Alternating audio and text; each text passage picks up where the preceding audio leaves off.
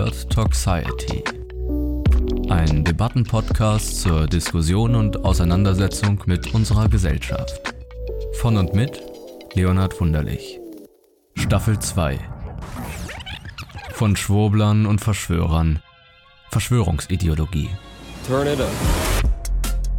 Spätestens seit dem Aufkommen der Querdenken-Initiative haben es VerschwörungsideologInnen ins Rampenlicht der öffentlichen Aufmerksamkeit geschafft. Menschen, die krude Thesen verbreiten und dabei nicht nur sich selbst in eine scheinbar parallele Welt absondern, sondern auch eine Gefahr für unsere Demokratie und die Verständigung der Menschen darstellen. Die Morde von Hanau und Ida Oberstein haben gezeigt, dass sich diese Entwicklung nicht ignorieren lässt. Höchste Zeit also, sich dem Thema anzunehmen. Wie kam es zur momentanen Situation?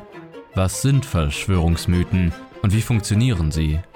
Und wie können Menschen an solch absurde Geschichten glauben, sich gegebenenfalls bis aufs äußerste radikalisieren?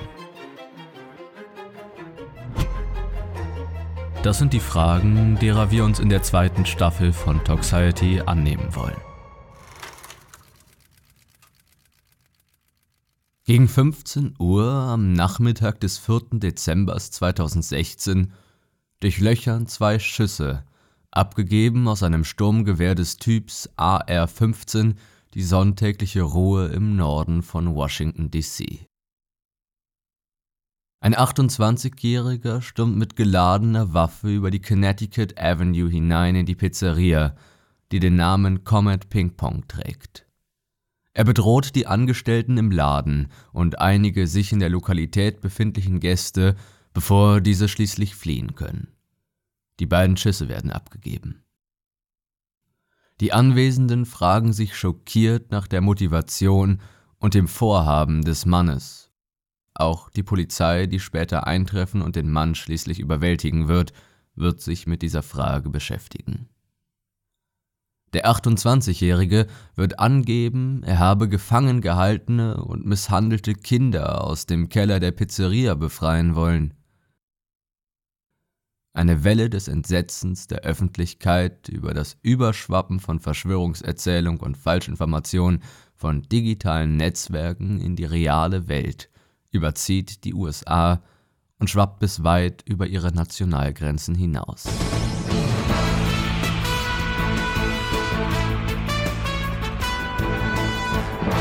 At a pizza restaurant, a gunman with an assault rifle targeting a Washington, D.C. spot that's at the center of a fake news story about Hillary Clinton and a close aide. Our senior justice correspondent, Pierre Thomas, is there in Washington and has all the details for us. Good morning, Pierre. Good morning, Robin. This case shows how fake news can lead to a dangerous situation. Edgar Welch, 28 of Salisbury, North Carolina, has been arrested and charged with assault with a dangerous weapon. And police say that Welch told them that he showed up at the D.C. pizza restaurant to get to the bottom of what appears to be an utterly bogus story about child abuse promoted on the internet. Somehow that posting morphed into a baseless allegations of crimes involving Podesta and Hillary Clinton, lies becoming dangerous. George? Just incredible. Okay, Pierre, thanks very much.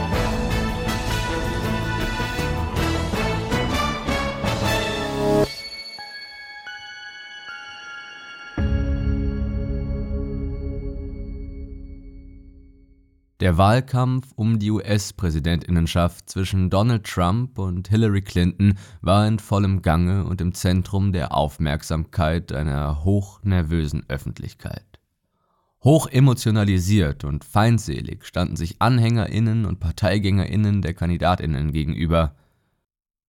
Vor allem im Sinne des republikanischen Kandidaten Trump und seiner Partei wurden zahlreiche persönliche Angriffe auf die demokratische Seite und ihre Kandidatin Clinton öffentlichkeitswirksam und polarisierend geplant und ausgeführt. Die E-Mail-Kommunikation Clintons Wahlkampfmanagers John Podesta hielt den Cyberangriffen durch Unbekannte nicht stand, und so wurden sämtliche Nachrichten und Konversationen illegal über die Plattform WikiLeaks verbreitet. Eben hier findet die Verschwörungserzählung des sogenannten Pizzagate ihren Anfang. In den Mail-Kontakten Podestas fand sich unter anderem der Kontakt James Alefantis, der Besitzer der Comet Ping Pong Pizzeria, und nicht viel Zeit verging, da begannen NutzerInnen der Plattform 4chan Ungeheuerliches auf dem sozialen Netzwerk zu behaupten. Eben die Präsidentschaftskandidatin sowie viele Mitglieder ihres Wahlkampfteams sowie auch der damalig amtierende demokratische Präsident Barack Obama, auch Lady Gaga, seien Kern einer furchtbaren pädophilen Verbindung, in deren Zentrum Demokratinnenkandidatin Hillary Clinton stünde. Sie alle, gemeinsam mit anonymen weiteren, organisierten in den unterirdischen Räumlichkeiten der Pizzeria einen pädophilen Ring, der Kinder gefangen halte und auf bestialische Weise misshandle. Demnach stünden die Speisen der Karte als Codes für bestimmte sexualisierte Begriffe und Praktiken und bezogen sich auf angeblich gefangene Kinder sowie sie pädophile Verwandten. Die Kinder müssten aus dem Keller der Pizzeria befreit werden und die vorgeblichen Täterinnen für ihre bestialischen Vergehen bestraft werden. Diese frei erfundene Verschwörungserzählung um die pädophilen demokratischen Eliten und ihren Kinderhandel sowie Missbrauch in den Räumlichkeiten und im Schatten der Pizzeria verbreitete sich unter anderem über Twitter, Reddit und 4chan unter dem Hashtag Pizzagate wie ein Lauffeuer. Dem Nachrichtensender CNN zufolge hatten bereits Anfang Dezember 2016 Millionen von Menschen von dieser Verschwörungserzählung erfahren. Während die meisten von ihnen die Verschwörungserzählung als eben eine solche frei erfundene und im politischen Wahlkampf instrumentalisierte abtan, liefen die Chats in einigen Kanälen der sozialen Netzwerke heiß. Immer mehr Menschen wurden online in den Sumpf des Verschwörungsglaubens hineingezogen. Der Hashtag erhielt gewaltige Aufmerksamkeit, die Erzählung gewann ein unglaubliches Momentum der Entrüstung, des Entsetzens und des Hasses in digitalen Verschwörungskreisen. Und schließlich bewaffnete sich ein 28-Jähriger, drang mit einem Sturmgewehr in die Pizzeria ein, um die angeblich gefangen gehaltenen Kinder zu befreien und den vorgeblichen pädophilen Ring der politischen Eliten zu zerschlagen. Und während Robbie Williams in einem Interview noch am 24. Juni 2020 behauptet, dass die Verschwörungserzählung von Pizzagate nicht widerlegt sei, können wir von Glück sprechen, dass bei dem bewaffneten Angriff auf die Pizzeria infolge von Online-Verschwörungsglauben niemand verletzt wurde. Mein Name ist Leonhard Wunderlich und ihr hört Toxiety.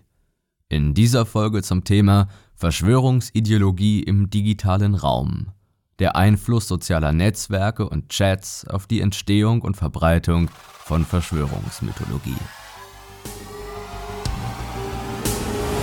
Die wollen 8 Milliarden Menschen umbringen. Nicht auszuschließen, dass da ein Plan dahinter steckt. Die Angst ist in unseren Köpfen und die Angst wird getriggert von außen. Eine tödliche Pandemie. Sie bringen unsere Alten um. Versklavung der Menschheit. Das haben die sich ausgedacht. Oh, ich hab Aluhut auf dem Kopf. Das wusste ich gar nicht. Leute, denkt mal ein bisschen nach, Mann! Nürnberger Prozesse 2.0 geben und da werden alle verurteilt werden, die sowas angeordnet haben. Widerstand! Where we go one, we go all. Q, QAnon.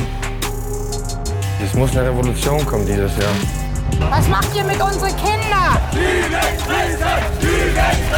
Da kann doch was nicht stimmen. Spiegel TV, Diktatur und Propaganda. Eine geplante, inszenierte Aktion, es ist äußerst wahrscheinlich. Geht mal googeln. Das Aber ist das Wissen. Wissen. Das ist das Wissen. Wir wollen unseren Kaiser zurück. Wir werden von Satanisten hier äh, beherrscht. Ich denke, dass ich aufgewacht bin, ja.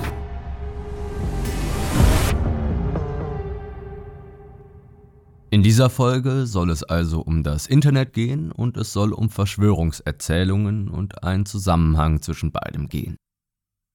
Und äh, wie es aber schon fast eine Tradition in diesem Podcast ist, ein kurzer Disclaimer vorab. Das Internet trägt natürlich nicht allein die Schuld für die Verbreitung von Verschwörungsmythen. Denn Schon bereits früher wurden durch zum Beispiel Unterhaltungsmedien diese verbreitet. Allerdings, und das soll Inhalt dieser Folge sein, haben sich einige Parameter bezüglich der Verbreitung von Verschwörungsmythen verändert, und dabei spielt das Internet eine maßgebliche Rolle. Verschwörungsideologinnen sind nämlich nicht mehr auf die klassischen Medien angewiesen, um ein Massenpublikum zu erreichen. Sie können eigene Plattformen nutzen, vor allem populäre Dienste wie Facebook bzw. aktuell ja Meta, Twitter, Instagram und YouTube. Und diese populären Dienste sind dann meist der Ort, an denen spätere Anhängerinnen zuerst mit den verschwörungsmythologischen Inhalten in Kontakt kommen. Und so haben sich innerhalb dieser populären Online-Plattform geradezu eigene ja, Informationsökosysteme gebildet. In Social-Media-Gruppen wird Kontakt zu Gleichdenkenden vermittelt, sodass man sich gegenseitig im eigenen Glauben bestärkt. Aber wie entstehen diese Informationsökosysteme, die ja maßgeblich für die Rolle und die Verbreitung von Verschwörungserzählungen im Internet sind? Darum soll es vor allem in dieser Folge gehen.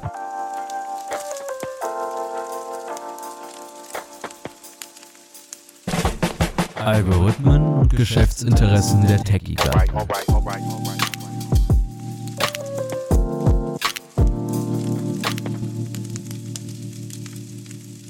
Um die Verbreitung von Falschinformationen und Verschwörungserzählungen über Social Media und Suchmaschinen zu verstehen, müssen wir uns zur Grundlage erst einmal eben mit diesen Suchmaschinen und Plattformen beschäftigen, über die dann die Verbreitung unserer These nach ablaufen soll. Diese Plattformen sind zuerst einmal das Produkt privater Wirtschaftsunternehmen. Sie werden von diesen hergestellt, bereitgestellt, administriert, weiterentwickelt und so weiter.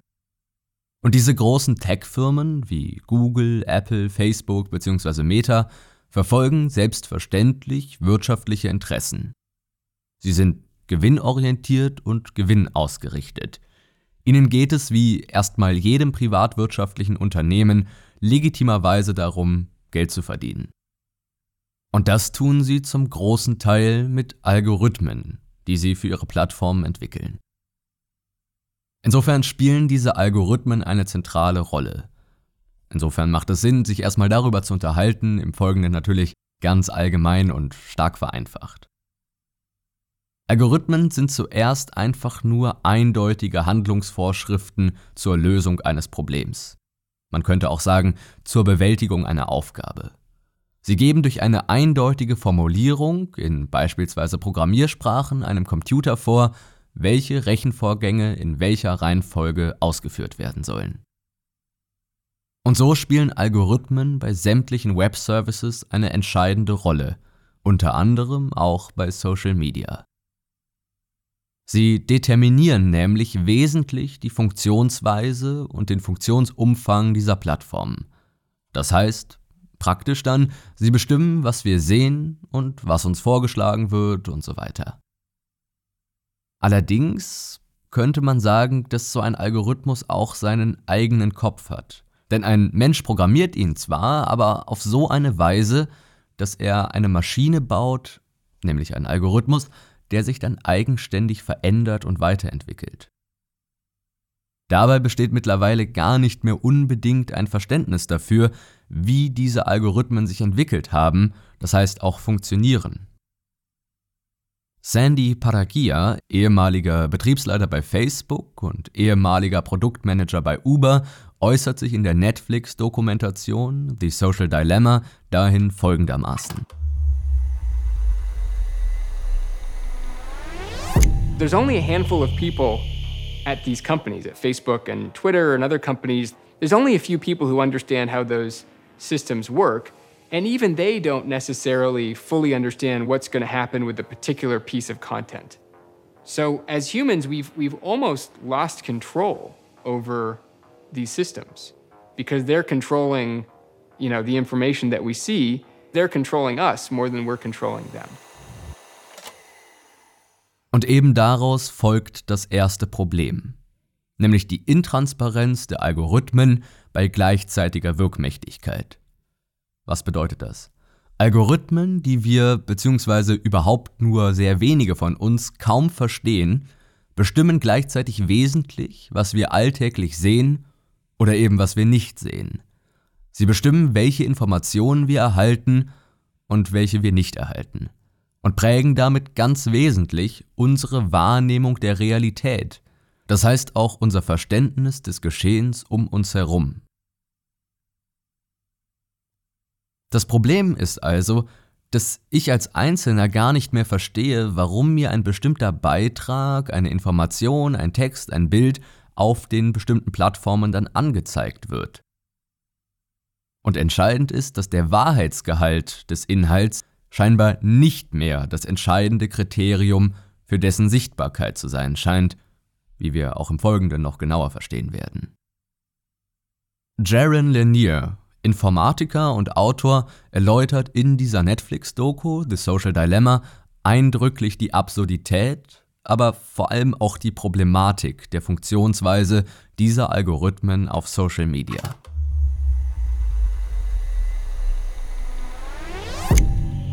One of the ways I try to get people to understand just how wrong feeds from places like Facebook are is to think about the Wikipedia. When you go to a page, you're seeing the same thing as other people. So it's one of the few things online that we at least hold in common. Now, just imagine for a second that Wikipedia said, we're going to give each person a different customized definition, and we're going to be paid by people for that. So Wikipedia would be spying on you. Wikipedia would calculate what's the thing I can do to get this person to change a little bit on behalf of some commercial interest, right? And then it would change the entry. Can you imagine that? Well, you should be able to because that's exactly what's happening on Facebook. It's exactly what's happening in your YouTube feed. Und damit kommen wir zu einem zweiten Problem. Die Gewinnmaximierung durch Maximierung der Verweildauer und der Aufmerksamkeit. Was bedeutet das genau? Algorithmen sind in Code eingebettete Meinungen und Algorithmen sind nicht objektiv Zumindest nicht in dem Sinne, als dass sie nicht völlig neutral operieren würden, denn dann würden sie ausschließlich Zufallsergebnisse hervorbringen. Stattdessen sind sie also immer auf ein bestimmtes Ziel hin entwickelt und optimiert. Wenn ein kommerzielles Unternehmen wie Meta oder Google einen Algorithmus nach seiner Erfolgsdefinition entwickelt, ist es ein Geschäftsinteresse, meistens monetärer Profit. Wir müssen uns also fragen, worin diese Geschäftsinteressen konkret bestehen. Und dabei kommen wir darauf, dass die allermeisten Plattformen und sozialen Netzwerke oder Suchmaschinen eigentlich nichts anderes sind als Dienstleistungen. Sie vernetzen uns zum Beispiel untereinander, lassen uns kommunizieren, Bilder und Nachrichten austauschen und so weiter.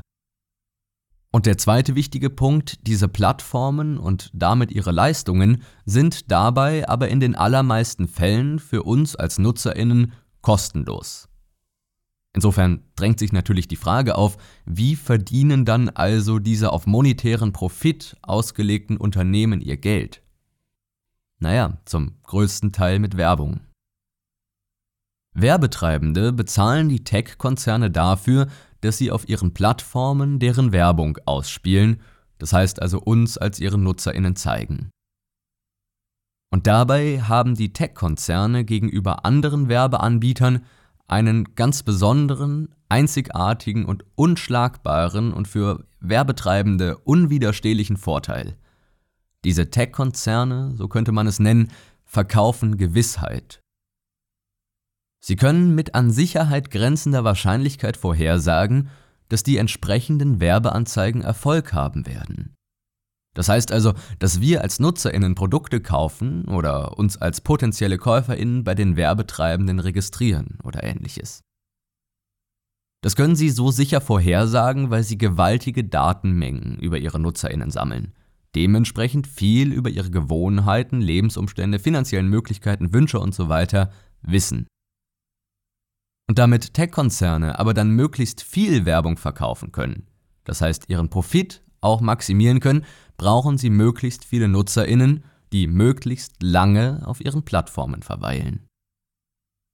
Der Schlüssel zu ihrem geschäftlichen Erfolg liegt also darin, uns als Nutzerinnen möglichst lange online auf ihren Plattformen zu halten und gleichzeitig möglichst viele neue Nutzerinnen zu generieren.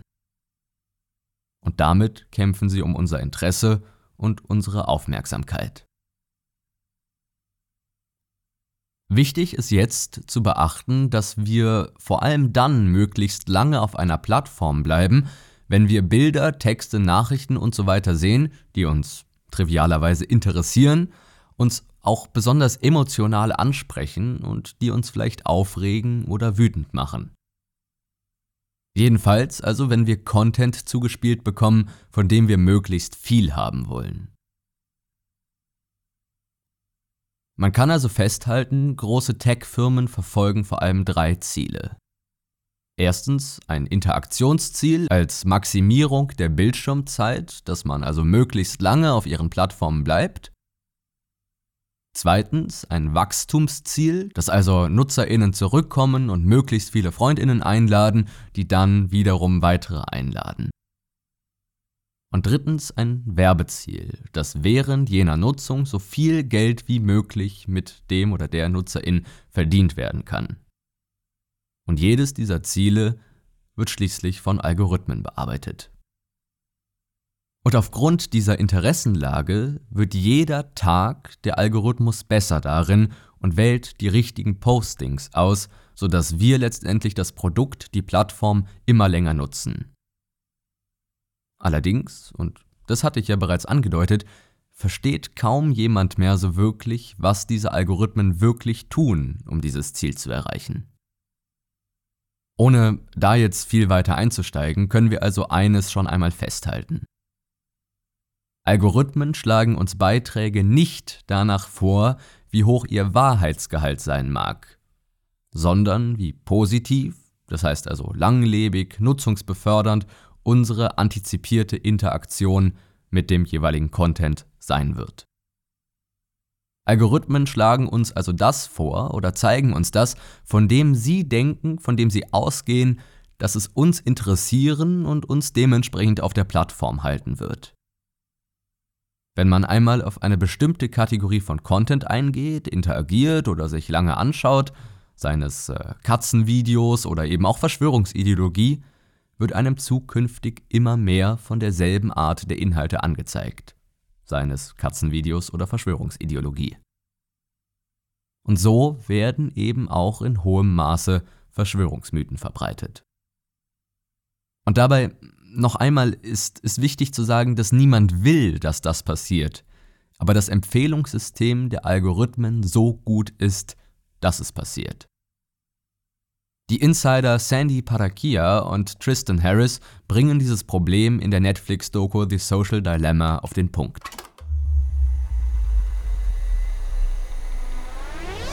We've created a system that, that biases towards false information.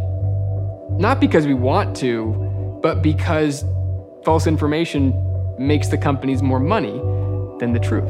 The truth is boring. It's a disinformation for profit business model. You make money the more you allow unregulated messages to reach anyone for the best price. Die Soziologin, Autorin und Professorin an der University von North Carolina, Zeynep Tufekci, recherchiert im Zuge der US-amerikanischen Präsidentinnenwahlen zu Veranstaltungen des republikanischen Kandidaten Donald Trump auf YouTube. Bei dieser Recherche macht sie beunruhigende Entdeckungen, die sie dann in ihrem Artikel YouTube The Great Radicalizer am 11. März 2018 in der New York Times veröffentlicht. Sie beobachtet, dass bei YouTube den Nutzerinnen durch den Algorithmus zuverlässig immer radikalere Inhalte gemäß seiner oder ihrer Themenfelder des Interesses zugespielt werden. Auf ihrer Trump-Recherche folgen also bald durch die Autoplay-Funktion Videos von Kampfreden Rechtsradikaler oder von Holocaust-Leugnungen, wobei diese Videos sicherlich nicht ihrem Nutzungs- oder ihren Konsumgewohnheiten entsprachen. Daraufhin, um ihre These der immer radikaleren Videos zu untermauern, startet sie weitere Versuche in anderen inhaltlichen Zusammenhängen, die ihre These bestätigen sollen, und in der Tat, ihre These bestätigt sich. Auf Videos über Vegetarismus folgen dann wenig später beispielsweise Videos über Veganismus. Bei Videos über Jogging wenig später Videos über Ultramarathons. Im Interview auf den Medientagen München 2019 erklärt sie ihre Entdeckungen der Funktionsweise von YouTubes Algorithmen folgendermaßen.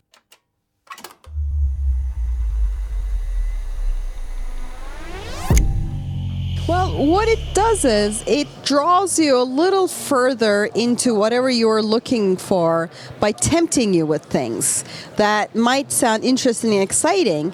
And it can do it at the scale of billions. So for a lot of people, this is not a problem. You're into one thing, it shows you more of the same thing. This is great. You see more of your hobbies.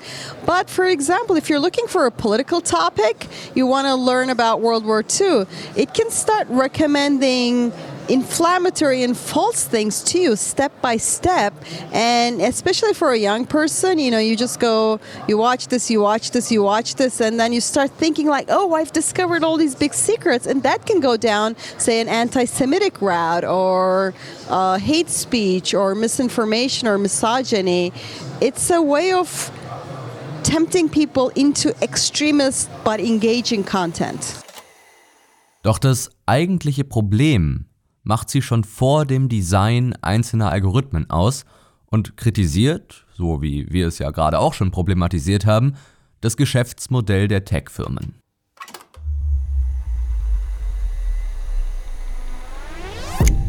Key problem is the business model because they make money by keeping you on the site.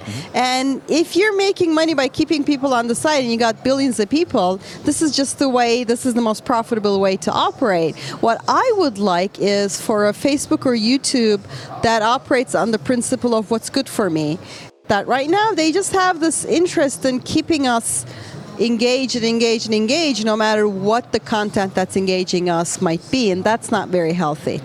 And it's not that they're run by bad people, but it's more like they're just way over their in over their heads. They've just unleashed something. They don't really understand how it operates.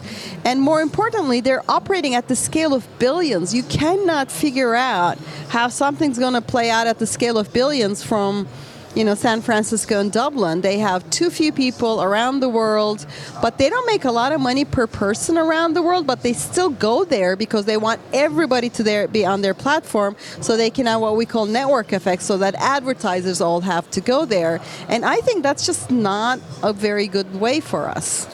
The idea is we shouldn't have these personalization algorithms pull us apart especially with hate speech and misinformation. You know, if somebody wants to you know, watch cat videos, that's not at all the issue. Or somebody wants to do something frivolous, by all means, I do that myself. But tempting us with anger and misinformation, while it's engaging and profitable, is really dangerous, especially given, once again, the scale is the whole world. I think the business model is the core problem. As long as they make money this particular way, this is almost inevitable. So I would want competing businesses that make money in cooperation with us rather than almost like sort of doing things to us. Werbebasierte Geschäftsmodelle setzen also für die Plattformbetreiberinnen Anreize, Nutzerinnen möglichst lange auf der Plattform zu halten. Der YouTube-Algorithmus scheint also davon auszugehen, dass Menschen länger auf der Plattform bleiben, wenn Inhalte mit der Zeit immer extremer oder radikaler werden. Denn so soll schließlich das Interesse der Nutzerinnen aufrechterhalten werden. YouTubes Algorithmen empfehlen zudem vor allem Inhalte, die sich gegen die etablierten Medien oder etablierten Journalismus richten. Somit werden Nutzerinnen animiert, ihre Informationen nur noch von Plattformen wie YouTube zu beziehen, um die angebliche, in Anführungsstrichen, Wahrheit zu erfahren, die die, in Anführungsstrichen, Systemmedien verschweigen, wodurch sich natürlicherweise dann auch ihre Verweildauer auf den Plattformen erhöht. Bezogen auf Politik bedeutet das aber, dass Wahlkandidatinnen, die Verschwörungserzählungen und Falschinformationen verbreiten, bevorzugt werden. Und so konnten wir es ja schließlich auch in diesem US-amerikanischen Wahlkampf beobachten, wobei Trump durch Falschinformationen besonders aufgefallen ist. Und schließlich haben dann derartige Dynamiken und so eine Funktionsweise von Algorithmen auch das Potenzial, Wahlen zu beeinflussen. Tufekci bringt dieses Problem der sozialen Medien auf den Punkt, wenn sie in ihrem Artikel, frei übersetzt, schreibt, was wir erleben, ist die technisierte, rechnerische Ausnutzung eines natürlichen menschlichen Verlangens. Das Verlangen, hinter den Vorhang zu schauen, tiefer in Sachverhalte vorzudringen, die uns beschäftigen. Während wir klicken und klicken, werden wir von dem aufregenden Gefühl mitgerissen, mehr Geheimnisse und tiefere Wahrheiten aufzudecken. YouTube führt die Zuschauer in ein Kaninchenloch des Extremismus, während Google die Anzeigeverkäufe in die Höhe treibt. Und so muss man einfach ganz allgemein anerkennen, dass in Anbetracht der knapp zwei Milliarden monatlichen Nutzerinnen von YouTube diese Algorithmenfunktionsweise doch äußerst bedenklich ist.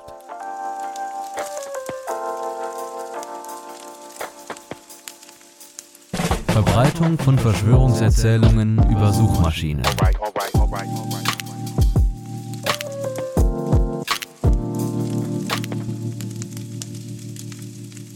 Wir wollen nun einmal noch etwas den Blick wieder weiten und auf die Verbreitung von Verschwörungsmythen über Suchmaschinen, Social Media und Co. allgemein eingehen.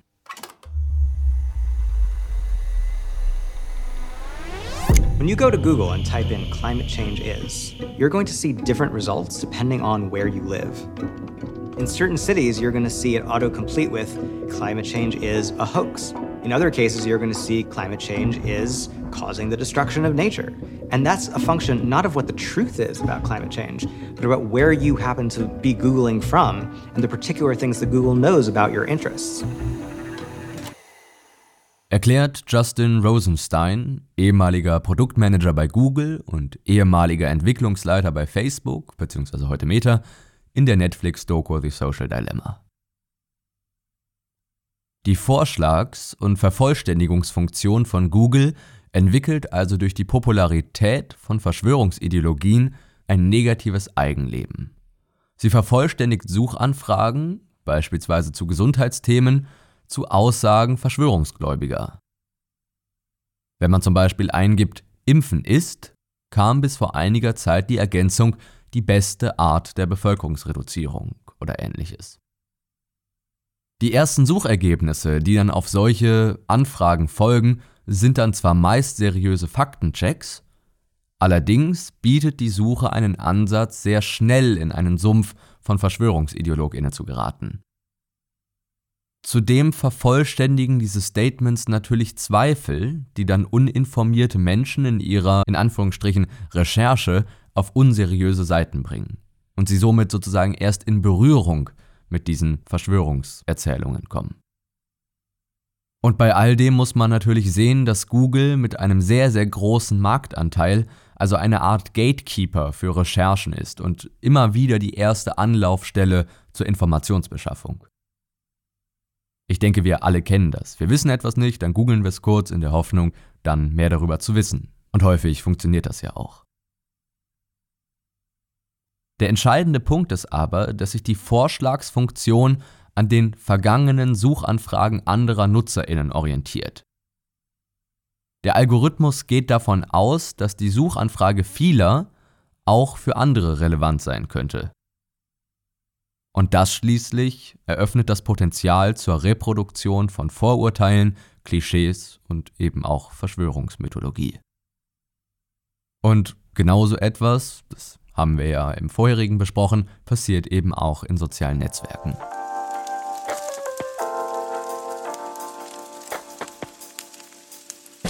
Filterblasen und Echokammern.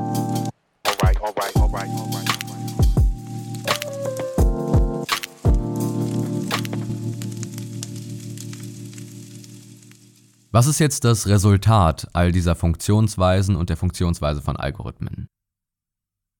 Sie bieten das Potenzial für sogenannte Filterblasen oder auch Echokammern. Das heißt also das Phänomen, dass Menschen sich bevorzugt bei solchen Medien und Personen informieren, die eine ähnliche Haltung haben wie sie selbst. Und auch das muss man ehrlicherweise sagen, dieses Phänomen der Echokammern ist nicht neu. Diese Filterblasen und Echokammern gab es auch schon früher, beispielsweise in der Form von Stammtischen. Das heißt also, dass Menschen sich privat regelmäßig trafen, meistens auch in relativ kleinen Kreisen von Menschen, die dann eine ähnliche Einstellung, zum Beispiel zu politischen Themen, zu der jeweils eigenen hatten. Und psychologisch ist dabei eben entscheidend, dass Informationen, die der Mensch von ihm nahestehenden Personen erhält, tendenziell gegenüber aufgeschlossener ist als gleichen Botschaften von Fremden. Wenn wir Menschen gut kennen, trauen und glauben wir ihnen eher als fremden Menschen. Das aktuellere Problem, und da kommen jetzt eben die Plattformen ins Spiel, ist allerdings, dass PlattformbetreiberInnen durch das durch Algorithmen gezielte Ausspielen von Nachrichten in den Newsfeed einzelner NutzerInnen diesen Effekt der Echokammern verstärken können. Um NutzerInnen zur Maximierung von Werbeeinkünften möglichst lange auf der Plattform zu halten, werden ihm individuell vorsortierte, relevante Nachrichten zugespielt, die dann, so in der Erwartung des Algorithmus, aller Wahrscheinlichkeit nach sein Interesse wecken.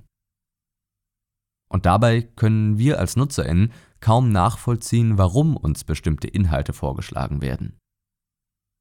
Und das eröffnet das Potenzial der Entstehung positiver Rückkopplungen.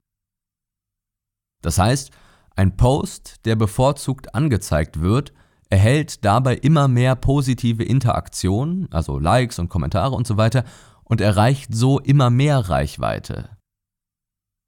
Das heißt also, ein Post wird vorgeschlagen, dann folgt auf ihn positive Interaktion und dadurch verspricht sich der Algorithmus durch diesen Post wieder mehr positive Interaktion und schlägt ihn immer, immer weiter vor. Und so verbreitet er sich immer, immer weiter. Und so erhalten sie eben immer mehr Reichweite und erscheinen dadurch auch in den Augen vieler als immer vertrauenswürdiger. So frei nach dem Motto, das wir ja alle schon mal gehört haben, so viele Menschen, so eine große Masse von Menschen kann sich ja schließlich gar nicht irren. Ingrid Brodnik, eine Journalistin mit dem Schwerpunkt Digitales und Verschwörungsglauben im Netz, beschreibt dieses Phänomen der Echokammern in einem Vortrag folgendermaßen.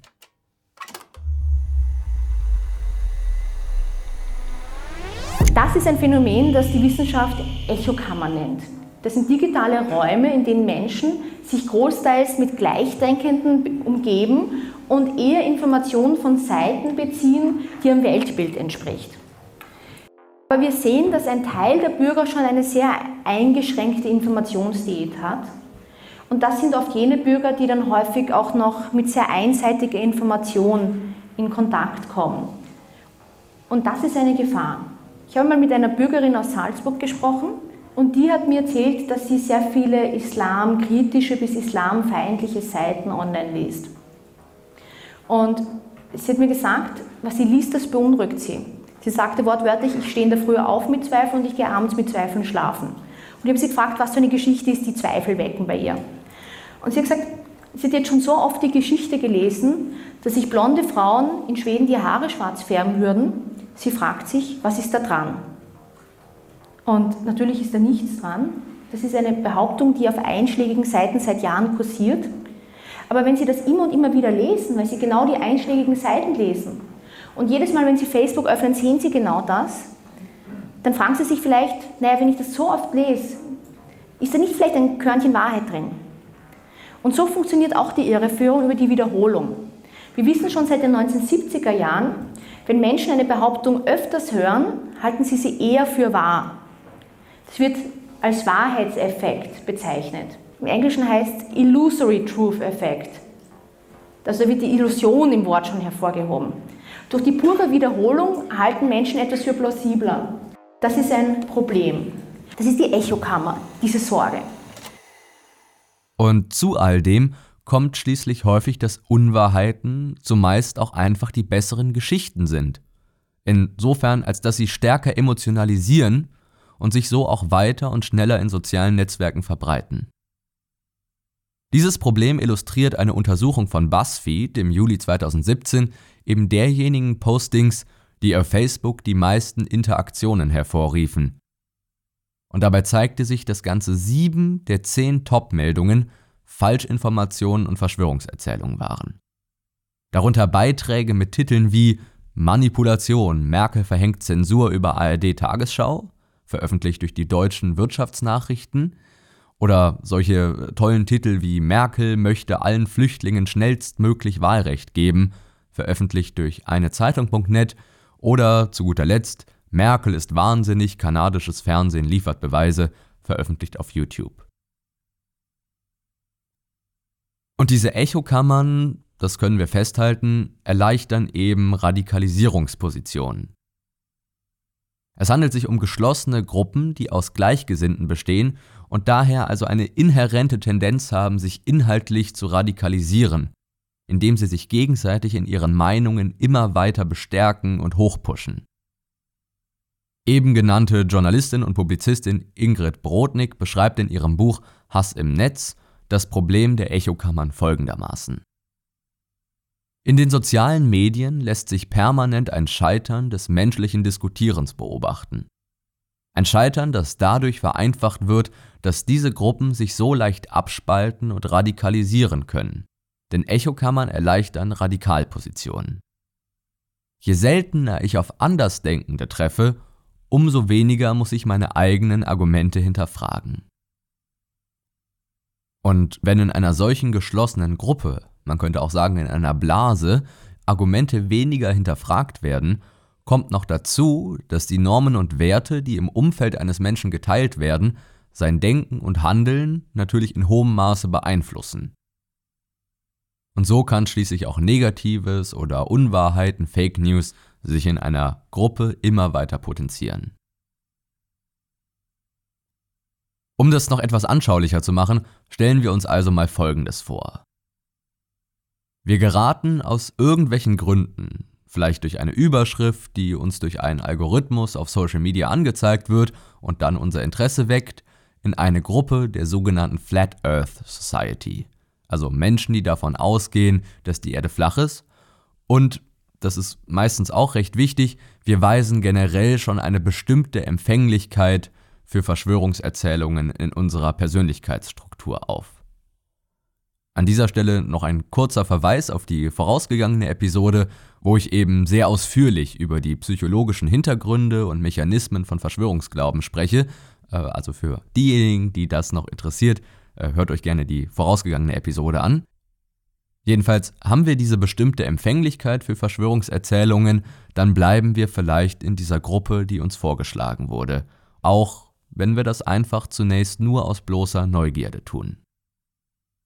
Und dann erhalten wir über die nächste Zeit ständig Postings mit Gründen und vorgeblichen Beweisen, warum die Erde flach sein soll. Und unter diesen Postings kommentieren andere Gruppenmitglieder ihre Zustimmung oder ihr Lob für die vorgeblich starke Beweisführung oder Argumentation oder sowas. Die Postings erhalten also viele Likes und positive Interaktionen und so weiter. Währenddessen sind negative, kritische Stimmen kaum vorhanden, denn wer ja grundsätzlich den Glauben an eine flache Erde für Quatsch und sinnlos erachtet, übrigens mit vollem Recht, der oder die hat natürlich eigentlich keinen Grund, solch einer Gruppe beizutreten. Wir allerdings als Gruppenmitglieder haben dann den Eindruck, als würde eine völlige Einigkeit über die Flachheit in diesem Fall der Erde herrschen. Als gäbe es also gar keinen Zweifel daran, oder als wäre dann Gegenteiliges zu behaupten, völlig absurd. Die Erde also als Kugel zu betrachten, erscheint für uns dann als völlig absurd. Denn schließlich gibt es ja in dieser Gruppe, in der wir sind, all diese vorgeblich guten Gründe und Beweise dafür, dass die Erde eine Scheibe ist. Als Resultat grenzen wir uns schließlich immer stärker gegen diejenigen ab, die eine runde Erde für real halten. Und schließlich wittern wir womöglich eine große Verschwörung. Denn, so denken wir, es müsse doch einen Grund geben, warum die Wissenschaft oder die Wirtschafts- und die politischen Eliten die Erzählungen einer runden Erde verbreiten. Sie müssten doch irgendein niederträchtiges Interesse an diesen Lügen haben, denn schließlich, und das glauben wir ja in der Gruppe zu sehen, sind doch die Beweise für das Gegenteilige, also für die flache Erde, eigentlich völlig eindeutig. Diese Eliten müssten sich also gegen uns in bösen Absichten verschworen haben, und wir müssen uns dagegen wehren. Und schließlich teilen wir all diese Gedanken vielleicht auch noch in der Gruppe und bekommen von anderen Gruppenmitgliedern positive Rückmeldungen, und wir bestätigen uns also mit unseren Gleichgesinnten in unserem wahnsinnigen Verschwörungsglauben, was unsere jeweilige Gläubigkeit dann halt immer weiter verstärkt. Letztlich sind wir dann in einer Echokammer gefangen und wir werden uns unserer Sache immer sicherer und merken gar nicht, wie wir immer tiefer in den Kaninchenbau von Verschwörungsglauben hinabgezogen werden. Tristan Harris, ein US-amerikanischer Technologieethiker und ehemaliger Designethiker bei Google, zeichnet in dieser Netflix-Doku The Social Dilemma vor diesem Hintergrund ein sehr düsteres Bild der Zukunft.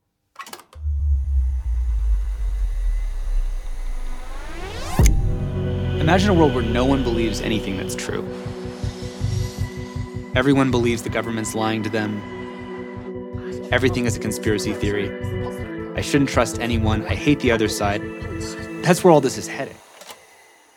Entscheidend in diesem Kontext der Echokammern ist der in der Psychologie sogenannte Confirmation Bias.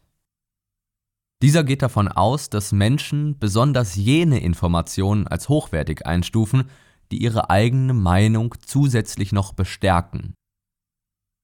Das heißt also, GesprächspartnerInnen, die die eigene Meinung teilen, nimmt man dann zum Beispiel als kompetenter wahr, weil sie die eigene Meinung teilen. Und das ist vor allem bei Themen der Fall, zu denen man sich generell schon bereits eine sehr starke Meinung gebildet hat oder die hoch emotional sind, denen man sich also sehr sicher ist und dementsprechend Übereinstimmung als Zeichen für Kompetenz dann interpretiert. Die Konsequenz dessen ist aber natürlich, dass unterschiedliche Adressatinnen Informationen stets durch eine jeweils andere Brille, die geprägt ist von ihren Einstellungen und Erfahrungen, bewerten. Dementsprechend bewerten sie Informationen dann als glaubwürdiger oder beziehungsweise unglaubwürdiger. Und häufig, und das macht die Auseinandersetzung mit Verschwörungsgläubigen so unglaublich schwierig, starten DiskussionspartnerInnen von ganz unterschiedlichen Grundannahmen und unterschiedlichem Faktenwissen, unterschiedlicher Welt- und Realitätssicht aus in eine Diskussion. Insofern muss diese Basis eigentlich vor einer Diskussion unbedingt abgeklopft werden, sodass man nicht aneinander dann vorbei argumentiert, sondern zumindest eine gemeinsame Basis hat. Und daraus folgt auch, das sei aber nur am Rande bemerkt, dass es oftmals gar nicht mehr ausreicht, ähm, in der Diskussion mit Verschwörungsgläubigen falsche Behauptungen schlicht inhaltlich und faktisch zu widerlegen, denn Menschen wollen häufig schlicht an ihre Wahrheit glauben, selbst wenn diese irrational ist. Und auch darin manifestiert sich dieser Confirmation Bias noch weiter, indem wir denjenigen eher glauben, die uns in unserer eigenen Meinung zusätzlich noch bestärken.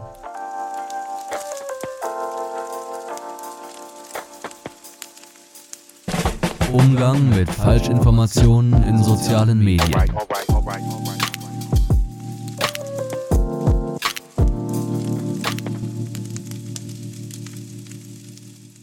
Ich denke, an diesem Punkt ist also klar geworden, dass soziale Medien durchaus ein gefährliches Potenzial für die Verbreitung von Fake News und Verschwörungsglauben haben.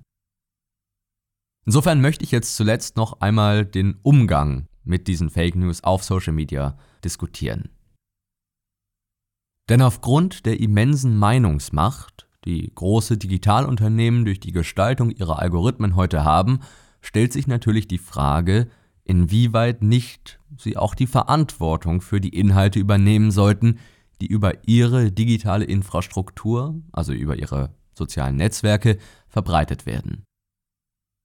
Andererseits, und das macht diese Debatte so schwierig, könnten natürlich Forderungen nach inhaltlicher Regulierung und Löschung usw. So brandgefährlich sein, da sie langfristig inhaltliche Eingriffe der Konzerne in gesellschaftliche Debatten rechtfertigen könnten. Und wir können eigentlich nicht wollen, dass private Unternehmen darüber entscheiden, worüber wir uns austauschen und welche Meinungen sozusagen noch als zulässig gelten oder welche Meinungen dann in den Kreis von Verschwörungsglauben eingruppiert werden. Es stellt sich also eine zentrale Frage, die sehr schwer zu beantworten ist und die auch ich im Folgenden nicht beantworten möchte, die aber lautet, wer entscheidet eigentlich auf Basis welcher Kriterien darüber, was relevant oder gar eben was die Wahrheit ist? Denn obwohl Verschwörungserzählungen und Fake News eindeutig politische Debatten beeinflussen, ist gesellschaftlich nachvollziehbarerweise immer noch höchst umstritten, wie eine angemessene Reaktion auf diese Bedrohung aussehen sollte. Eine mögliche Antwort, die auch in der Realität schon umgesetzt wird, die vielen von uns vielleicht auch schon aufgefallen ist, ist diese, dass soziale Netzwerke mittlerweile auf unwahre Postings bzw. auf Faktenchecks unabhängiger Quellen verweisen beispielsweise dem IFCN, dem International Fact-Checking Network. Und zusätzlich, das ist eine zweite Maßnahme, soll auch die Reichweite von Postings, die Falschinformationen verbreiten, eingeschränkt werden. Doch ehrlicherweise muss man schon anerkennen, dass in harten Kreisen der Verschwörungsgläubigen diese Warnhinweise vor Falschmeldungen kaum Wirkung entfalten. Sie werden dann eben häufig als Teil der Verschwörung eben zur Verschleierung der Wahrheit disqualifiziert.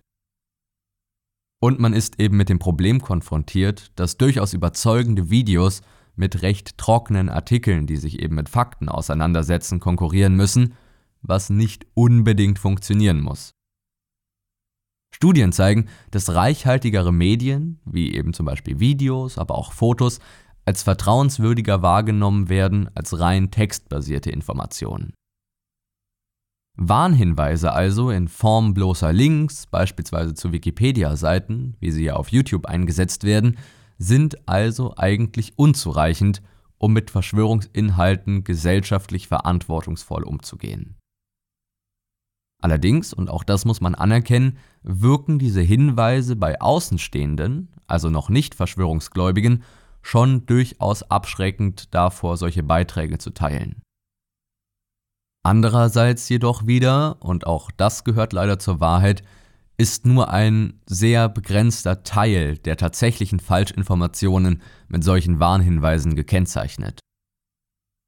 Aufgrund von Kapazitäten müssen sich FaktencheckerInnen vor allem auf Postings mit hoher Reichweite konzentrieren, weil sie schließlich nicht alles lesen, nicht alles anschauen können und dabei bleiben dann aber andere Fake News oder Verschwörungserzählungen unversehen mit solchen Warnhinweisen. Denn letztlich ist dieses Biotop aus zahlreichen Nischenseiten und Verschwörungsverbreitungen zu groß, als dass alle überprüft werden könnten. Und als letzte Maßnahme an dieser Stelle, und auch das wird ja schon angewandt, löschen soziale Netzwerke dann auch Inhalte, die gegen ihre Community-Richtlinien verstoßen oder sogar illegal sind, beispielsweise Aufrufe zu Gewalt.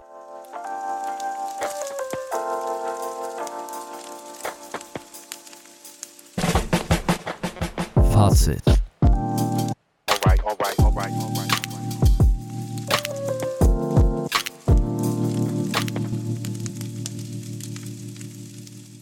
Ich möchte zum Schluss dieser Episode aber noch einmal darauf hinweisen, dass Verschwörungserzählungen nicht erst durch das Internet verbreitet worden sind.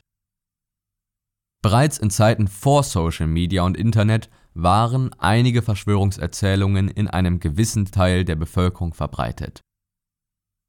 Allerdings, und das haben wir ja in dieser Folge besprochen, können dann bestimmte konkrete Verschwörungserzählungen schon durchaus leichter über das Internet verbreitet werden.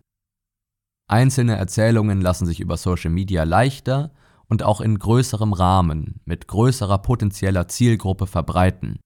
Das Internet eröffnet also sozusagen einen Zugang zu einer breiteren Öffentlichkeit. Und die Probleme sind eben dann einfach gravierend. Soziale Netzwerke bieten, einhergehend mit Abschottungseffekten einzelner Communities, den Nutzerinnen ganze alternative Realitäten. Das führt dazu, dass viele Leute einfach auch in Blasen leben, aus denen sie dann auch extrem schwer wieder ausbrechen können. Es bilden sich teilweise Parallelöffentlichkeiten, in denen Verschwörungserzählungen vielleicht nicht von jedem, von jeder geglaubt werden, aber doch irgendwie als legitimes Wissen anerkannt werden. Allerdings, und so bietet das Internet vielleicht auch eine Chance, können auch durch das Internet leichter Faktenchecks durchgeführt werden. Ich kann schneller überprüfen, ob ein Fakt wirklich wahr ist oder nicht. Andererseits sind auch seriöse Quellen schwerer von unseriösen Quellen zu unterscheiden. Letztlich müssen wir also festhalten, dass wir es mit einer durchaus entscheidenden Frage unserer Zeit zu tun haben.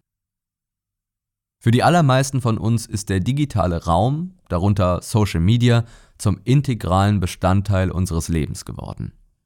Wir beziehen schließlich einen Großteil unserer Informationen aus dem Internet.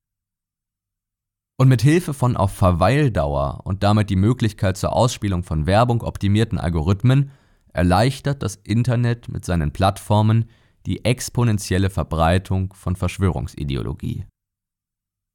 Auch dahingehend negative soziale Phänomene, also zum Beispiel Abschottungseffekte, Echokammern, finden auf Social Media einen optimalen Nährboden.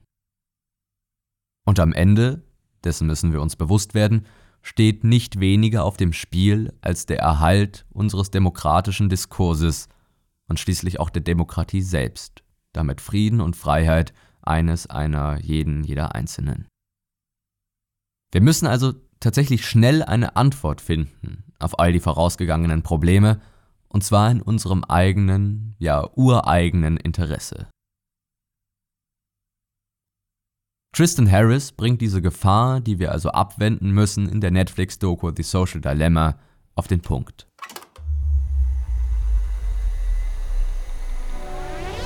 We're all looking out for the moment when technology would overwhelm human strengths and intelligence. When is it going to cross the singularity, replace our jobs, be smarter than humans? But there's this much earlier moment when technology exceeds and overwhelms human weaknesses. This point being crossed is at the root of addiction, polarization, radicalization, outrageification, vanityification, the entire thing. This is overpowering human nature, and this is checkmate on humanity. Damit möchte ich in dieser Folge schließen und hoffe natürlich wie immer, dass sie euch gefallen hat. In den folgenden, in den nächsten Episoden wollen wir uns dann genauer mit verschiedenen Auswüchsen und Varianten von Verschwörungserzählungen beschäftigen, nachdem wir in diesen ersten Folgen dieser Staffel ja so Grundsätzliches und Allgemeines über Verschwörungsideologie geklärt haben. In der nächsten Woche beginnen wir dabei mit dem Schwerpunkt Verschwörungserzählung und Antisemitismus. Zu guter Letzt möchte ich jetzt noch auf einen Patreon-Beitrag verweisen, der heute erschienen ist. Es ist der Kommentar Was können wir wissen verfügbar, in dem es weiter um die Verbreitung von Falschinformationen auf Social Media geht, allerdings dann vor allem um die Frage, inwieweit und warum in dieser eine Gefahr für unsere Demokratie besteht, wie ich es ja am Ende dieser Folge schon angesprochen habe. Weitere Informationen und abzurufen ist dieser Kommentar unter patreon.com slash leonardwunderlich. Der Link dazu ist auch in den Show Notes. Würde mich freuen, wenn ihr da mal vorbeischaut und vielen Dank an alle, die sich für eine Unterstützung entscheiden.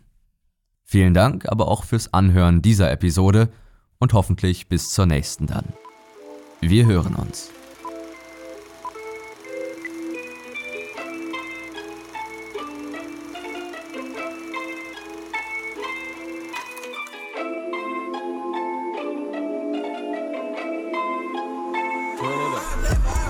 Das war Toxiety. Ein Podcast zur Diskussion und Auseinandersetzung mit unserer Gesellschaft. Von und mit Leonhard Wunderlich. Hat euch die Episode gefallen, so folgt dem Podcast doch, um keine weiteren Ausgaben mehr zu verpassen. In den Show Notes findet ihr weitere Hintergründe und Querverweise. Schaut auch gerne auf der Instagram-Seite dieser Show vorbei unter toxiety-podcasts und lasst mich eure Meinung wissen. Wir hören uns.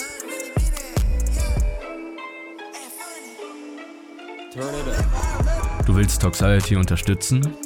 Besuche doch die Patreon-Seite der Show und werde ein eine Patron unter patreon.com slash leonardwunderlich.